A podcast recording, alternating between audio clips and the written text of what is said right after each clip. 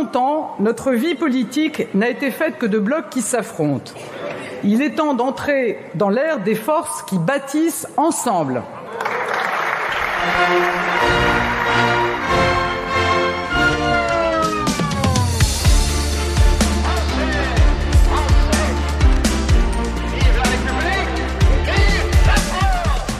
Zu lange wurde die Politik in Frankreich von Blöcken bestimmt, die sich bekämpft haben.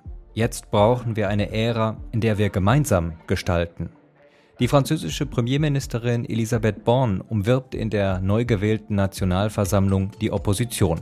Denn bei den Parlamentswahlen wurde die Parteienallianz der Regierung vom Wähler abgestraft.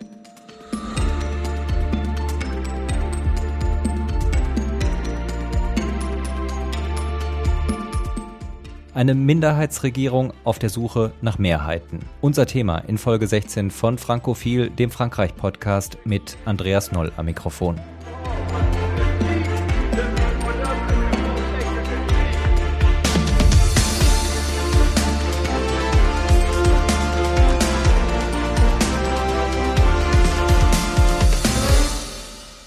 Ein Präsident ohne Regierungsmehrheit im Parlament, das ist in Frankreich die historische Ausnahme. Nach den Parlamentswahlen im Juni allerdings ist genau das eingetreten. Die Parteienallianz von Staatspräsident Emmanuel Macron hat die absolute Mehrheit deutlich verfehlt. 44 Stimmen fehlen den Parteien für eine absolute Mehrheit im Parlament. Eine schwierige Situation für den Präsidenten und seine erst im Frühjahr ernannte Premierministerin, die nach dieser Niederlage an den Urnen das Gespräch mit der. Ces dernières semaines, le président de la République, garant de nos, de nos institutions et moi-même avons consulté, écouté. Nous avons proposé plusieurs manières de faire pour l'urgence comme pour les années à venir. Le résultat de nos échanges est clair. Une nouvelle page de notre histoire politique et parlementaire commence, celle des majorités de projets. Nach den Beratungen mit der Opposition steht für Premierministerin Born fest, die Regierung will sich im Parlament ad-hoc-Mehrheiten suchen, um ihre Gesetzesvorhaben umzusetzen. Dabei schielt die Regierung wohl vor allem auf die Abgeordneten der Sarkozy-Partei Les Républicains. Die großen Blöcke im Parlament werden allerdings vom extrem rechten Rassemblement National von Marine Le Pen und dem Linksbündnis gestellt, das die linksradikale Partei La France Insoumise anführt. Der erste Praxistest für diese Ad-hoc-Mehrheit in der Pariser Nationalversammlung ist am späten Dienstagabend allerdings beim Gesundheitsschutzgesetz gründlich daneben gegangen. Anders als die Regierung dies wollte, darf nun bei der Ein- und Ausreise nach Frankreich kein Impfstatus überprüft werden. Le scrutin est ouvert. Le scrutin est clos. Votant 437, exprimé 414, majorité 208, pour 195, contre 219. 219 zu 195 Stimmen. Linkspartei, Rassemblement National und Les Républicains haben die Regierungsallianz überstimmt. Eine empfindliche erste Niederlage für die Regierung. Über die Perspektiven für die kommenden fünf Jahre wollen wir heute sprechen mit einer Journalistin und einem Politiker. Michaela Wiegel berichtet seit 1998 für die FAZ als Frankreich-Korrespondentin aus Paris. Christoph Arendt war in den vergangenen fünf Jahren für die Macron-Partei La République en Marche in der Nationalversammlung und außerdem Co-Vorsitzender der deutsch-französischen Parlamentarischen Versammlung. Bei den Wahlen im Juni hat Arendt allerdings seinen Wahlkreis an der französisch-deutschen Grenze verloren. Vor Bach vertritt nun der 32 Jahre alte Schatzmeister vom Rassemblement National im Parlament. Frau Wiegel, Daniel Cohn-Bendit hat gerade in einem Spiegel-Interview gesagt, für Vernunft ist in der französischen Politik weniger Platz als in Deutschland. Ist das der Kern der Erklärung, warum jetzt in Paris keine Koalition zustande kommt obwohl der Präsidentenallianz mehr als 40 Stimmen zur absoluten Mehrheit fehlen? Also ich glaube nicht, dass es mit Vernunft zu tun hat. Das klingt ja ein bisschen so. In Deutschland haben wir so ein ganz rationales System, wo die Parteien sich dann der Vernunft stellen und ähm, eine Regierungskoalition bilden, auch wenn es ihnen schwerfällt. Und in Frankreich sei das ausgeschlossen. Ich glaube, es liegt wirklich daran, dass es eine ganz andere Tradition gibt, zumindest seit 1958, also jetzt auch schon lange Zeit, dass alles in der Verfassung, aber auch im Wahlrecht darauf ausgerichtet wurde, dem Präsidenten eine möglichst äh, breite Mehrheit zu verschaffen und dass deswegen die Vorstellung von Koalitionsbildung überhaupt nicht dem politischen Gefüge entspricht.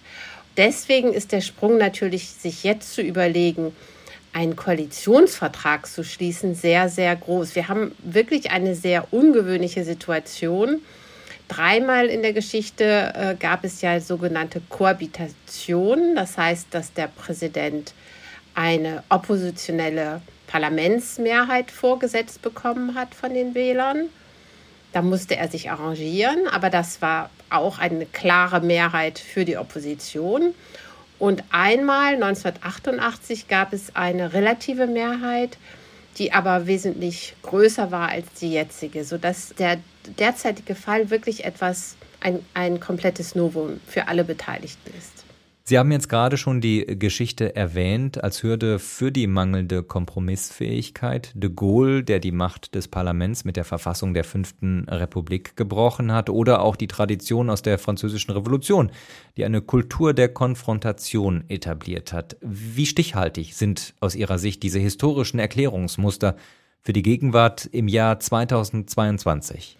Das stimmt, dass man zunächst sagen kann, gut, die französische Revolution ist ja nun auch 1789 ein paar Jahre her und es ist sonderbar, dass das noch nachwirken soll. Ich glaube aber dennoch, dass es in der politischen Kultur immer sehr langfristige Entwicklungen gibt, die auch unterbewusst oftmals, ohne dass man sich jetzt ähm, wirklich äh, klar darüber ist, eine Rolle spielt. Und ich glaube, diese Konfrontationskultur, von der Sie gerade sprachen, spielt zum einen eine wichtige Rolle, zum anderen aber auch diese von Jean-Jacques Rousseau und dann von den Revolutionären übernommene Vorstellung, dass es einen allgemeinen Willen geben muss, dem sich alle beugen müssen, wenn sie vernünftig sind. Da wären wir wieder bei dem Argument von Daniel Kuhn-Bendit nur umgedreht.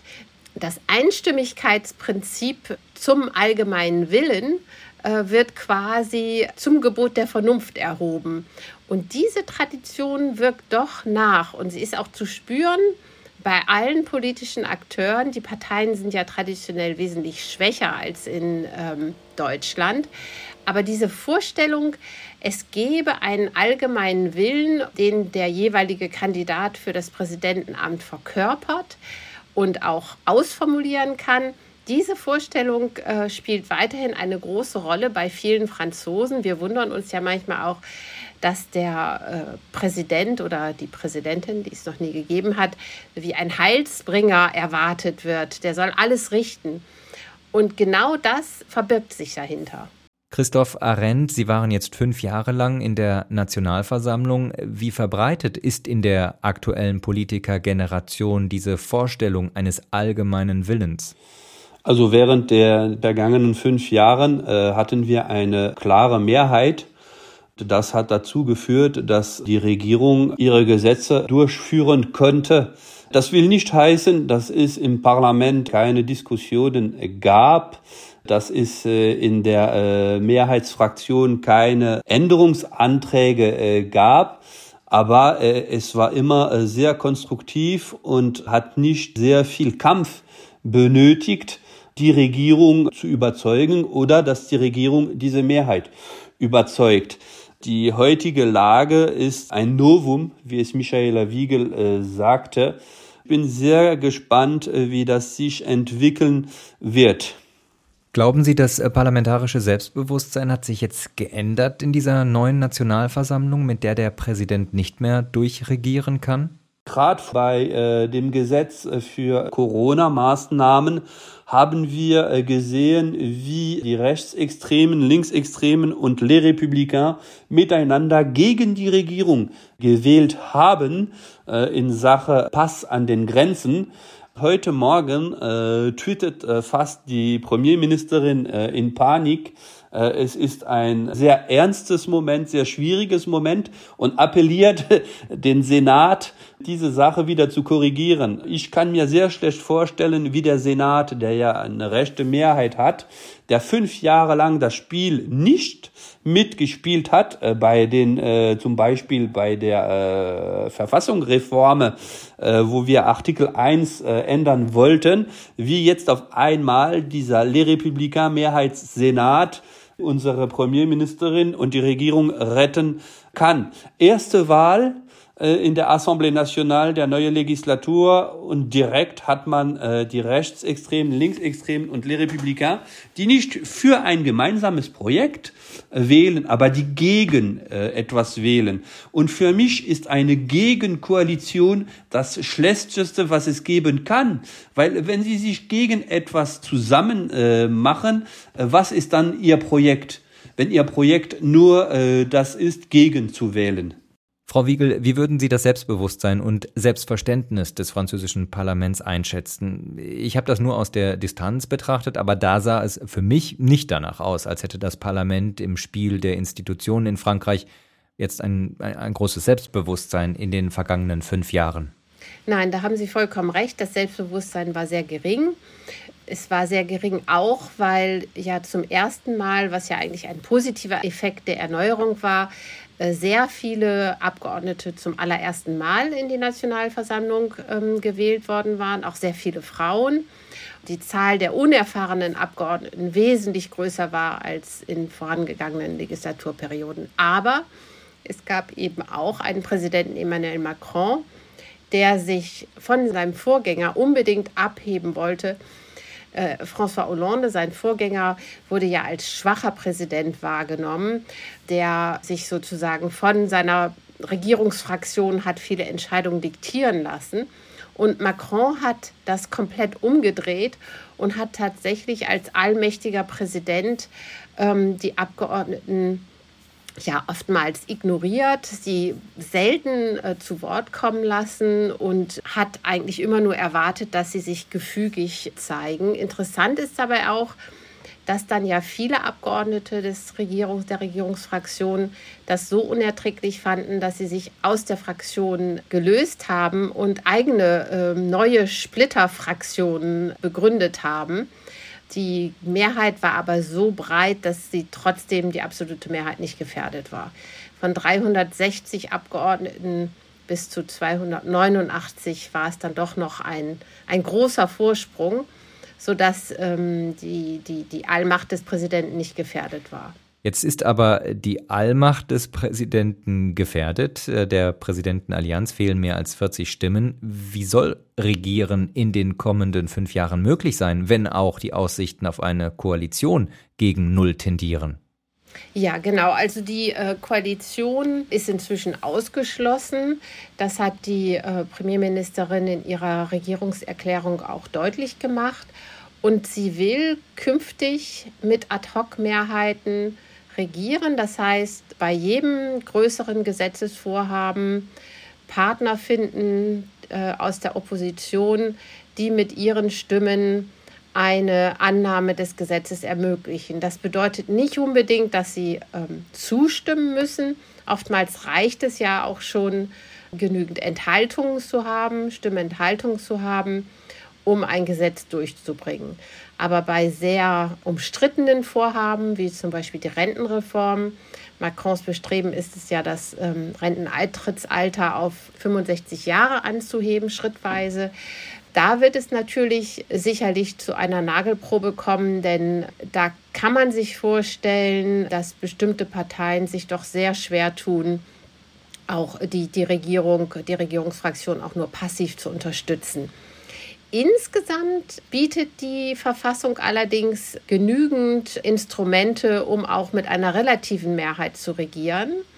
Es gibt den berühmt-berüchtigten Artikel 49.3.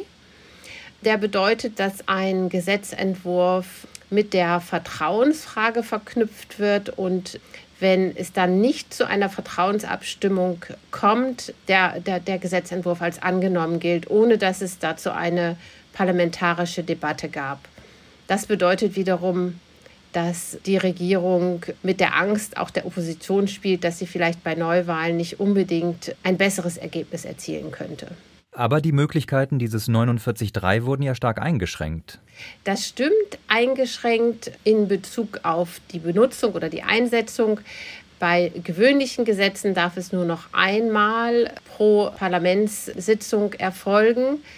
Aber bei Haushaltsgesetzen gibt es keine Einschränkung und das sind ja die wichtigsten Entscheidungen, gerade in dieser unruhigen Zeit. Das heißt, für alle wichtigen Haushaltsgesetze kann der 49.3 äh, weiterhin benutzt werden. Christoph Arendt, äh, wenn es jetzt schon bei der ersten Abstimmung so schwierig war, kann so eine Suche nach Ad-Hoc-Mehrheiten dann über die ganzen fünf Jahre funktionieren? Also Sie haben die Antwort.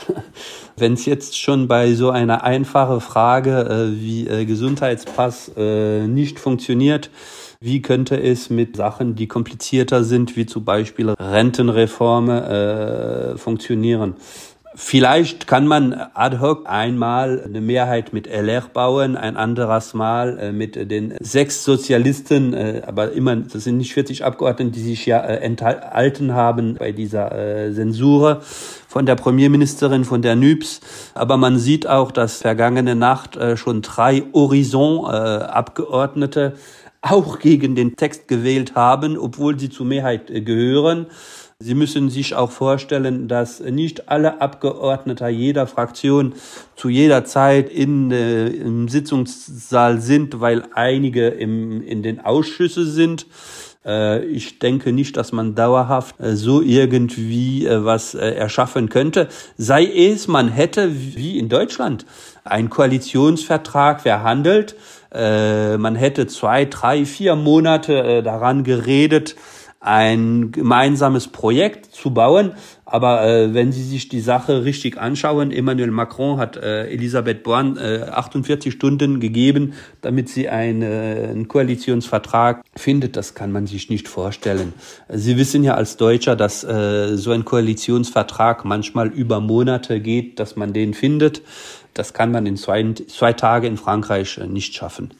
Glauben Sie, äh, dass sich jetzt vielleicht doch noch die Chance auf einen äh, Koalitionsvertrag ergibt, wenn der Start in die Legislaturperiode schon so holprig ist? Was wäre das für ein Koalitionsvertrag? Das wäre ein Koalitionsvertrag zwischen äh, die Mehrheitsfraktionen, also Horizon, Modem äh, und äh, Renaissance und äh, les Républicains. Glauben Sie wirklich, dass äh, les Républicains insgesamt dazu bereit sind, wo sie die Mehrheit im Senat haben, diese Macht äh, abzugeben. Denken Sie, das wäre etwas äh, Gesundes, wenn diese Mehrheit äh, durch Renaissance, Horizon, Modem und äh, Rassemblement National entstehen würde? Und mit NÜPS kann ich mir das sehr schlecht vorstellen, wo ja äh, Jean-Luc Mélenchon immer noch äh, den Wunsch hat, Premierminister zu werden. Ich denke, dass wir in Frankreich ja sehr wenig diese äh, Zwischenfraktions Verhandlungen haben. Äh, Im Bundestag verhandeln ja äh, alle Sitzungswochen dienstags die verschiedenen Fraktionen miteinander. Diese äh, Verhandlungskultur hat Frankreich im Moment nicht. Man sieht ja auch, dass es in Deutschland möglich ist, in Berlin eine Ver äh, äh, Koalition zu verhandeln und in den Ländern anderen Koalitionen zu verhandeln und dass das alles ein Gleichgewicht schafft. In Frankreich hat man äh, dieses Gleichgewichtmöglichkeit im Moment äh, meiner Meinung nach nicht. Frau Wiegel, äh, Christoph Arendt hat die Mehrheit der Sarkozy-Partei im Senat angesprochen. Schauen wir vielleicht zunächst auf die Nationalversammlung. Welche Folterwerkzeuge haben die oppositionellen Abgeordneten denn, um die Regierung unter Druck zu setzen? In der Öffentlichkeit war ja zuletzt viel vom Kampf um die Besetzung der Ausschussposten die Rede. Ja, in der Tat, seit der Verfassungsänderung im Jahr 2008 hat die Opposition Anspruch auf den äh, Vorsitz des Haushaltsausschusses. Das war damals die Überlegung, wegzukommen von diesem sehr negativen Parlamentarismus, manche nennen ihn auch rationalisierten Parlamentarismus und äh, stärker die Opposition äh, zu einer konstruktiven Kraft zu machen. Man hat natürlich damals Nicolas Sarkozy nicht damit gerechnet, dass dieses Zwei-Block-System sich so schnell auflösen würde und jetzt extreme Kräfte wie auf der einen Seite die radikale Linkspartei La France Insoumise und auf der anderen ähm, die, das rechtsextreme Rassemblement National ähm, mit verstärkter Kraft in die Nationalversammlung einziehen. Und in der Tat ähm, gab es einen großen Streit, wer denn ähm, jetzt Anspruch auf diesen Vorsitz hat. Und im Endeffekt ähm, ist es jetzt ein Mitglied der Linkspartei, weil er die Stimmen des gesamten Linksbündnisses erhalten hat und sich die Regierungsfraktion, wie es Usus ist, bei der Abstimmung enthalten hat. Aber Sie sprachen von Folterwerkzeugen. Also äh, so viele Mittel gibt es nicht. Man muss da, glaube ich, tatsächlich immer wieder zurückgehen in die Anfänge der Fünften Republik, um das zu verstehen. Die Vierte Republik hat sich damals eingeschrieben als ein sehr instabiles System, wo es ständig wechselnde Mehrheiten gab mit äh, vielen ähm, Regierungswechseln. Und die Idee der Republikväter war, zu sagen, wir brauchen jetzt ein System, was stabil ist und wo nicht ständig und leicht Neuwahlen erwirkt werden können. Und deswegen braucht es äh, für ein, eine Misstrauensabstimmung eine absolute Mehrheit. Also es reicht nicht, wenn die Regierung nicht genügend Stimmen erhält, sondern eine absolute Mehrheit der Abgeordneten muss die Regierung stürzen. Und damit liegt die Hürde natürlich relativ groß. Es hat, glaube ich, wenn meine Zählung noch stimmt, inzwischen 58 Misstrauensanträge mit Vertrauensabstimmungen gegeben und nur einer ähm, war erfolgreich. Herr Arendt, äh, Frau Wiegel spricht von Dutzenden Misstrauensanträgen in der jüngeren Geschichte. Die Premierministerin selbst will sich jetzt keiner Vertrauensabstimmung im Parlament stellen, was aber eigentlich Usus ist zu Beginn einer Legislaturperiode. Ist das schon ein Zeichen von Schwäche? Ja, doch schon, weil äh, also obwohl es ein Jusus ist, aber kein Muss, äh, weiß sie, dass sie bei dieser Abstimmung keine Mehrheit bekommen hätte. Das war der erste Zeichen von Schwäche. Der zweite war äh, letzte Nacht noch einmal. Äh, dass sie heute Morgen twittet, äh, es ist was sehr Schlimmes passiert, zeigt doch schon, dass irgendwie äh, vielleicht nicht äh, jetzt Panik entsteht, aber äh, äh, dass man doch schon die ersten Probleme da äh, in der Regierungsweise äh, hat. Äh, es ist doch besser, äh, wenn Sie äh, eine, einen Koalitionsvertrag haben, wenn der äh, Premier kommt, macht seine politische Erklärung und die die Koalition entstimmt und dass dann die Mehrheit der Abgeordneten dafür wählen. Frau Wiegel, lassen Sie uns noch einmal kurz auf die Rolle der Opposition schauen. Wie stark kann die Opposition denn die Regierung piesacken? Der Vorsitzende des Haushaltsausschusses kann ja immerhin Untersuchungen beauftragen. Das stimmt. Da geht es eher darum, die Staatsausgaben in der Tat zu überprüfen. All das unterliegt aber strenger Geheimhaltung und die Sorge war eher äh, dahingehend, ob jemand von der Linkspartei, der sich oftmals ähm, den Sturz der Regierung auf die Fahnen geschrieben hat, dann diese Vertrauenspflicht auch erfüllen würde. Die Untersuchungsbefugnisse sind relativ groß, das heißt, ähm, insbesondere das Finanzministerium darf dann keine Auskunft verweigern. Aber im Endeffekt handelt es sich natürlich um Angaben, die ähm, selten dazu äh, verwertet werden können, ähm, einen, einen großen Skandal herbeizurufen und die Regierung zu Fall zu bringen, sondern im Wesentlichen dann zu Änderungsanträgen eben bei den, bei den Haushaltsbeschlüssen führen können. Christoph Arendt, wir haben vorhin schon von den beiden Blöcken gesprochen, die es früher gab in Frankreich. Die Konservativen auf der einen Seite und die Linke auf der anderen Seite. Jetzt sind es drei Blöcke, die Präsidentenallianz und die extreme Rechte sowie die von den Radikalen dominierte Linke. Haben die überhaupt ein Interesse an der Zusammenarbeit mit der Regierung? Ich glaube nicht, dass die äh, zwei Extremblöcke ein Interesse daran haben, äh, mit der Regierung zu arbeiten. Äh, äh ich glaube, dass diese beiden Blöcke schon nach 2027 schauen und habe wirklich das Befürchtnis, dass Marine Le Pen mit ihrer Strategie äh, mit Abgeordnete, die da brav sitzen und äh, brav mitwählen, äh, schon das klügere Spiel in die Tat umsetzt. Man hat jetzt den Eindruck, wenn man ähm, guckt, was in Paris in der Assemblée Nationale passiert, dass auf der einen Seite es die Insoumis gibt, die ja da brüllen, auf der anderen Seite äh, Rassemblement National, die da sehr brav sitzen und in der Mitte äh, die Präsidentschaftsminderheit, äh, Mehrheit, die sich heute Nacht äh, wieder aufgeregt hat, dass beide Extremen miteinander abgestimmt haben, Mittelrepublikaner. Es, es könnte irgendetwas passieren. Sie wissen ja, in Frankreich passiert immer irgendetwas, äh, wo die Sache sich anders entwickelt. Äh, sei es die Benalla-Affäre oder dann äh, Corona-Krise oder Gelb-Weste-Krise.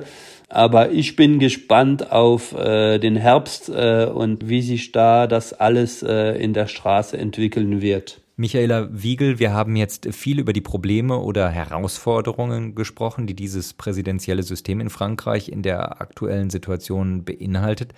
Glauben Sie, es ist jetzt Zeit für eine institutionelle Reform in Frankreich, also zum Beispiel die Einführung des Verhältniswahlrechts? Also eine Wahlrechtsreform war ja sogar ein Wahlversprechen von Emmanuel Macron 2017. Das hat er dann nur nicht eingelöst. Also er wollte ein bisschen ähm, ausprobieren mit einer Dosis äh, Verhältniswahlrecht. Sein äh, wichtigster Bündnispartner François Bayrou hatte dann auch noch sehr darauf gedrungen, aber das wurde dann nicht eingelöst. Interessant ist dabei, dass wir jetzt ja tatsächlich ein Parlament haben, eine Nationalversammlung, die auch ohne Verhältniswahlrecht sehr stark diese Polarisierung und auch das Anwachsen der Extreme abbildet. Deswegen weiß ich nicht, ob eine Wahlrechtsreform äh, die Lösung ist. Ich glaube tatsächlich, die Möglichkeiten, die die Verfassung der Fünften Republik bietet, müssten ausgeschöpft werden. Das verlangt aber eben nicht nur Kooperationsbereitschaft von der Regierung und den Regierungs, der Regierungsfraktion, sondern eben auch von der Opposition. Bei der Opposition bin ich wesentlich skeptischer, als was die äh, Regierungsfraktion angeht. Herr Arendt, wie stehen Sie als Politiker zum Verhältniswahlrecht? Würde sich Frankreich damit einen Gefallen tun, wenn man diesen Schritt gehen würde, der ja schon mal vom Präsidenten angekündigt worden war? Äh, wie äh, Michaela Wiegel es gerade gesagt hatte, das war eine Reform, die vorgesehen war und die wir äh, durchführen hätten sollen. Aber konkret hat man ja jetzt fast dieses äh, Proportionalitätsverhältnis in der Assemblée nationale und äh, sieht, dass Frankreich da vielleicht noch nicht dafür äh, standfähig ist, äh, zu diskutieren, wie man das in dem deutschen Föderalismus machen würde. Proportionalität, ja, das wäre äh, eine gute Sache. Äh, es war ja nicht normal, dass Rassemblement National äh, bei einem ersten Wahldurchgang, Legislativwahl 30 Prozent auf Nationalebene hatte und keine Fraktion in der Assemblée Nationale. Jetzt haben wir das. Und jetzt sehen wir, wo es Frankreich hinführt oder hinführen wird hinführen wird. Das heißt, aus Ihrer Sicht, das Rassemblement National wird hoffähig, oder? Ja, die, die, die Rassemblement National ist heute äh, sehr hochfähig. Äh, Rassemblement National kann heute ein Gesetz machen oder nicht machen, äh, indem sie mit der Mehrheit wählen oder gegen die Mehrheit. Ein Beispiel dafür ist doch, dass ihr im Bundestag über äh, 70 äh, AfD-Abgeordneten hattet in der letzten Legislatur, aber äh, dass äh, es nicht dazu kam, dass ein Vizepräsident aus der äh, AfD in den Bundestag stieg. In der Assemblée Nationale haben wir heute zwei Vizepräsidenten. Da merkt man doch, äh, das Rassemblement National äh, in Frankreich ist normalisiert und äh, dass äh, manche vielleicht äh, es nicht mehr äh, wagen zu sagen, dass es eine nationalistische Partei ist. Michaela Wiegel, Christoph Arendt hat vorhin die Kritik am Rassemblement National geäußert, dass der durch die jüngsten Entwicklungen hoffähig gemacht werde. Aber könnte diese Parlamentswahl nicht auch zu einer Revitalisierung des politischen Systems führen? Denn alle Umfragen der vergangenen Wochen haben ja zum Ergebnis gehabt, dass sich die Franzosen zwar Macron im Élysée wünschen, aber ihm gleichzeitig keine Mehrheit im Parlament verschaffen wollten. Also sie wollten ein Gegengewicht haben. Also ich glaube, es ist sehr schwierig, eine Prognose zu wagen. Auf jeden Fall kann man jetzt schon sagen, dass sowohl die Präsidentenwahl, aber eben noch viel stärker die Parlamentswahl von einer sehr hohen Wahlenthaltung geprägt war. Die Wahlbeteiligung war sehr niedrig. Und äh, das ist natürlich ein Warnzeichen, das eher in die andere Richtung als Revitalisierung weist. Äh, es kommt dann wirklich darauf an, wie diese fünf Jahre, die jetzt vor Macron liegen, genutzt werden und ob es möglich sein wird, diese Ad-hoc-Mehrheiten für Gesetze zu erlangen und auch so eine Art kleine Konsenskultur zu schaffen. In der Tat sehe ich eine recht bedrohliche Entwicklung, was die Strategie äh, des Rassemblement National angeht. Hier findet wirklich der Versuch ähm, statt, die letzten Ausgrenzungsversuche zu überwinden. Man hat ähm, halt auch feststellen müssen, dass ähm, als der Alterspräsident, ähm, der vom Rassemblement National kam, eine sehr ähm, Algerien-Nostalgie hingewandte Rede gehalten hat, auch Abgeordnete aus der Regierungsfraktion ihm Applaus gezollt haben. Also diese Normalisierung schon komplett ähm, eingetreten ist. Und äh, Christoph Arendt hat es eben schon angesprochen. Auch die Tatsache, dass es nicht mal mehr den Versuch gab, das Rassemblement National äh, von bei der Postenvergabe auszuschließen, deutet darauf hin, dass ja jetzt die letzte Etappe auf dem Marsch durch die Institutionen erreicht ist. Und das ist natürlich, wenn man bedenkt, ähm, dass in fünf Jahren schon wieder Wahlen sind, ähm, ein großes Risiko. Frau Wiegel, wo gibt es denn aus Ihrer Sicht eine Möglichkeit, ein starkes Gegengewicht gegen den Präsidenten zu etablieren? Wir kennen das aus der deutschen Politik, wo in den Bundesländern ja häufig ein Gegengewicht geschaffen wird zur Führung im Bund. Also Frankreich hat natürlich nicht äh, den Föderalismus, äh, den die Bundesrepublik aufweist. Das heißt, äh, es fällt immer noch schwer, die Regionalpräsidenten zu vergleichen mit ähm, den Ministerpräsidenten, deutschen Ministerpräsidenten, von denen ja einige einfach auch von der wirtschaftlichen Kraft äh, der, der größeren Bundesländer an Macht nicht zu vergleichen sind. Das Gegengewicht in Frankreich wird ja teilweise im Gesetzgebungsprozess durch den Senat gebildet. Und da ist eigentlich eine Reform längst überfällig, aber da haben sich halt äh, wenige ähm, Regierungen herangetraut.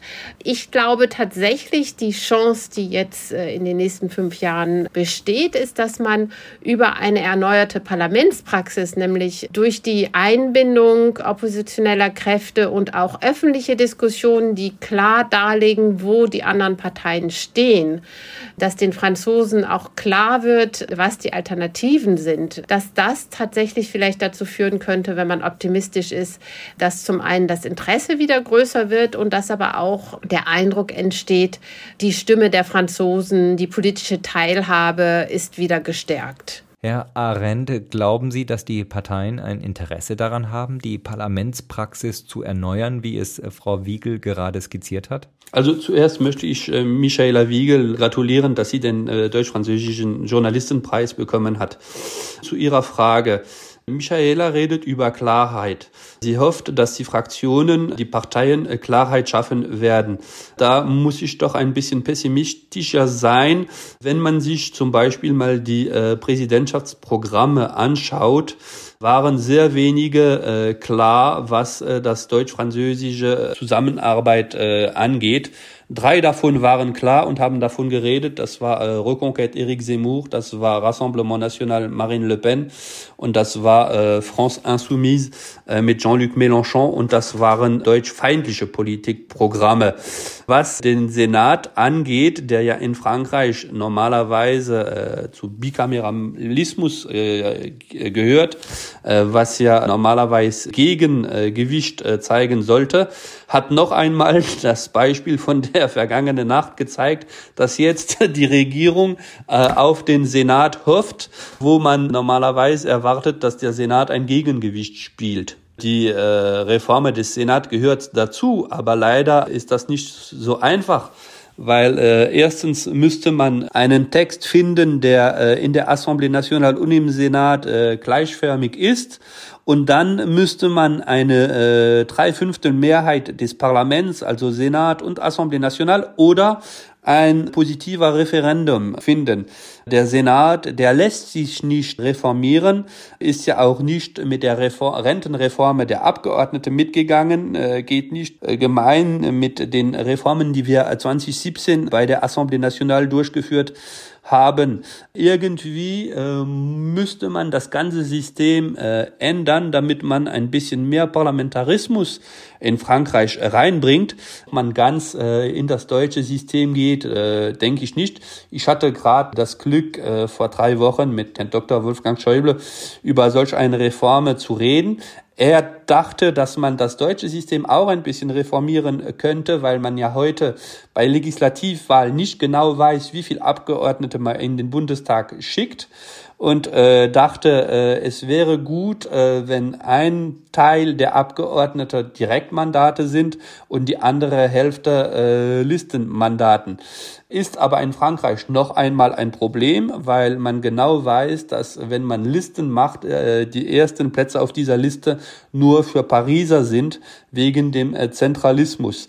Ich denke, dass äh, wir sehr äh, viel überlegen müssen, wohin wir gehen und dass äh, nur einen gemeinsamen europäischen Weg im Europaparlament vielleicht uns äh, auf äh, Landesebene zeigen kann, inwiefern wir reformieren können. Aber heute wäre es doch gut, wenn äh, das Parlament äh, mehr Kraft in Frankreich hätte, äh, nicht Blockadekraft, aber Kraft in dem Zeugen des Gesetzes.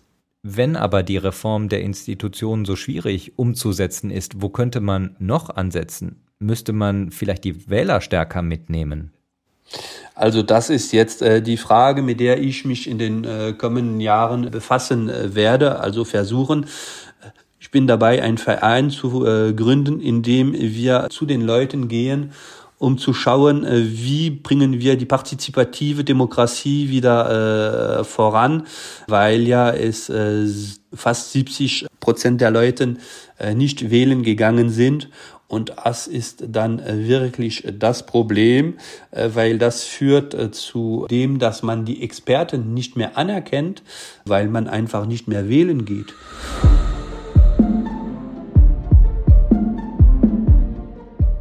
Und das war Folge 16 von Frankophil, dem Frankreich-Podcast. Heute zum Thema eine Minderheitsregierung auf der Suche nach Mehrheiten. Mit der Frankreich-Korrespondentin der FAZ, Michaela Wiegel, und dem früheren Abgeordneten der Regierungspartei, Christoph Arendt. Auch diese Folge wurde unterstützt und gefördert vom Deutsch-Französischen Bürgerfonds und dem Gustav Stresemann Institut in Bonn. Wissenschaftliche Begleitung Landry Charrier. Am Mikrofon war Andreas Noll.